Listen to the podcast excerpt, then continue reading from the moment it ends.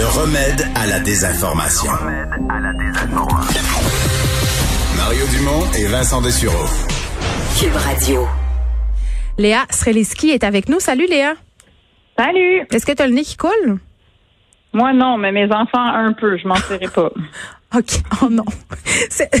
J'ai jamais, je sais pas toi, là, mais je n'ai jamais autant surveillé euh, les sécrétions de ma progéniture que depuis ce retour à l'école. Pour vrai, là? Je sais, il y en a un qui tousse, puis ça fait l'effet d'une bombe dans la maison. Euh, je me transforme en une espèce de marmotte aux aguets tout le temps. là. Euh, c'est assez désagréable, mais oui, moi aussi, je, je surveille, je. Puis ce qui est compliqué, c'est qu'on n'a pas vraiment de protocole. En tout cas, moi, ça m'a pris du temps avant de savoir euh, qu'est-ce qu'il fallait faire. Ben oui, euh, puis en plus, c'est que j'ai l'impression qu'on a dû un peu faire un protocole familial avant de vraiment comprendre c'était quoi le protocole scolaire et de la santé publique. Là. Parce qu'il y a ça aussi, tu sais, souvent, euh, ben on est deux à s'occuper des enfants, euh, même si on est séparés. euh, souvent, on est deux. Puis, ben, il faut avoir le même protocole. Fait que c'est quoi la règle? Quand est-ce qu'on l'envoie à l'école? Quand est-ce qu'on l'envoie pas? Après, c'est quoi le protocole de la classe? Après, qu'est-ce que dit la santé publique? C'est, un peu mélangeant. Euh, puis moi, je sais qu'ils ont commencé l'école et je savais pas trop ce que je devais faire. Après, évidemment, il y en a un qui s'est mis à tousser.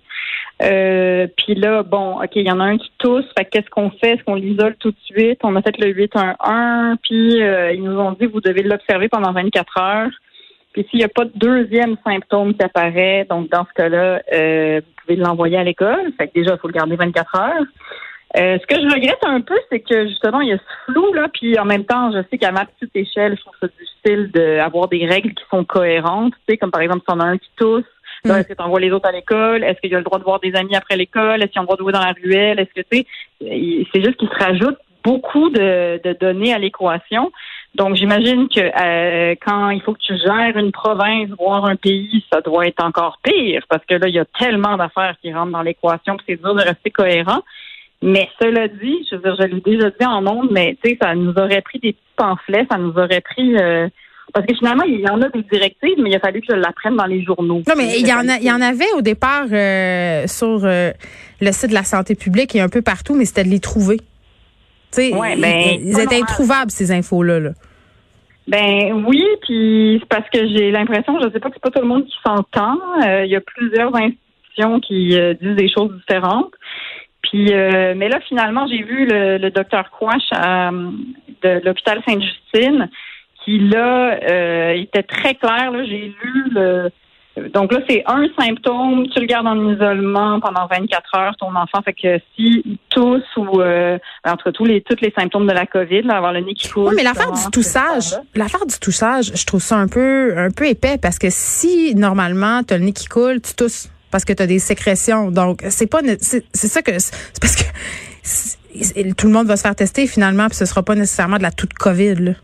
Ben c'est ça, puis on a bien vu ce que, que c'est ça qui est arrivé juste après la rentrée là, c'est que on a complètement engorgé le système, puis même il a fallu que le docteur Arruda dise en conférence de presse là, euh, testez-vous, faites-vous pas tester juste pour être rassuré si vous avez pas de symptômes. Fait que, tu sais, le discours il change souvent. Oui, puis, puis juste avant, ils nous avaient enjoint d'aller se faire tester, tout le monde. À un moment Exact, donné, exact. il faudrait s'entendre. Là, là, toi, ton fils a toussé cette semaine. Qu'est-ce que tu as fait? Ouais. Fait que là, c'est ça. Je l'ai gardé selon la, parce que on a fait le 811, puis là, ils nous ont dit, vous le gardez pendant 24 heures. S'il n'y Mhm. a pas un deuxième symptôme qui apparaît, euh, il est correct, il peut aller à l'école. Sauf que là, son frère s'est mis à tousser. C'est ça qui arrive. Il partage une chambre, puis il partage tellement d'affaires.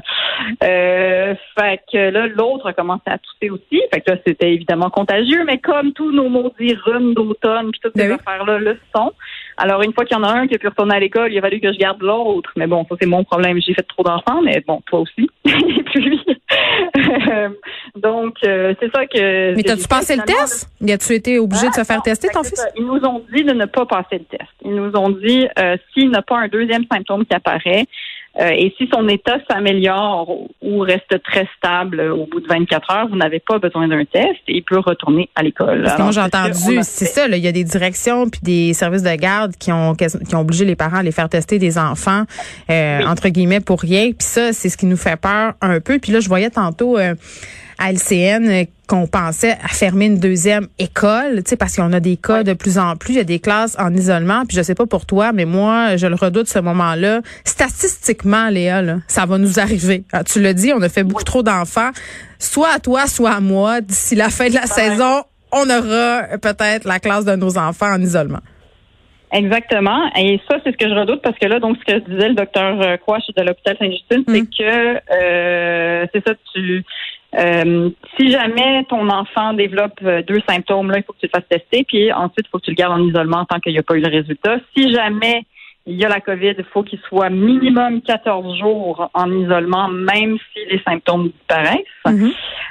et à ce stade-ci, où est-ce qu'on est rendu dans la pandémie, ils vont isoler toute la classe parce que euh, puis là évidemment on demandait mais euh, si on si les autres ont pas de symptômes ils disent oui mais c'est parce que euh, il y a beaucoup de gens qui font des tests trop tôt. Puis on l'a vu avec la conjointe de du directeur de, du chef du parti conservateur là, monsieur Autour là, au mm-hmm. début sa, sa, conjointe n'était pas positive même si lui l'était. Puis finalement elle a la covid.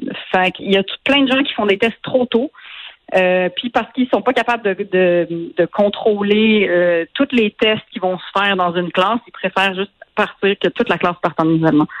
Fait que, euh, oui, c'est sûr que comme tu dis, statistiquement, j'en ai trois. Ça se peut qu'à un moment donné, il y en a un qui va se retrouver à faire l'école à la maison. Puis là, ben, on va retourner dans les Zooms, puis dans ces affaires-là. Euh, au moins, on a gagné en expérience c'est sûr que nous sommes dans la deuxième vague. Je me sens tellement pas mieux outillée que la première fois. S'il faut que l'école à distance recommence, qu'on fasse des zooms, les mêmes problèmes vont revenir. Là, il va falloir euh, assurer un suivi. Euh, Puis c'est pas facile pour tout le monde. Là. Il y a des parents qui doivent travailler, donc on souhaite pas ça. Non, non, c'est mon c'est mon cas. Là. Moi, quand tu m'enlèves l'école, tout tout déraille, ok, parce que je, me j'ai besoin de l'école, c'est sûr. Euh, aussi, euh, mais l'affaire, c'est que moi, ce qui me rassure de la deuxième vague, c'est qu'il y a une part d'inconnu qu'il n'y a plus. Et ça, moi, c'est ce qui me faisait capoter. Là, mars, avril 2020, j'ai hmm. détesté. Euh, puis même mois de mai, j'ai détesté ça. Au moins, on a le facteur inconnu qui est pas là. Euh, et on est rendu, mine de rien, beaucoup plus habitué qu'on l'était. Est-ce qu'on aime ça? Non. Est-ce qu'on attend le vaccin? Même, je veille de mon bac de C1 en bois tellement j'ai hâte qu'il arrive. euh, c'est sûr qu'on euh, est encore pogné dedans, mais au moins, on est plus habitué qu'on l'était. Et là là, moi, ça me fait pas moins capoter. ça, c'est une chose, est sûre. Là. Euh, on, on a passé par là, donc on sait que le confinement, c'est dol puis c'est long. Léa Streliski, merci. Ça me fait plaisir, c'est qu'on souhaite bonne chance, Geneviève. C'est ça qu'on fait. On va retourner moucher des nez puis tiens nos courants. Merci beaucoup. Parfait. Merci, à bientôt.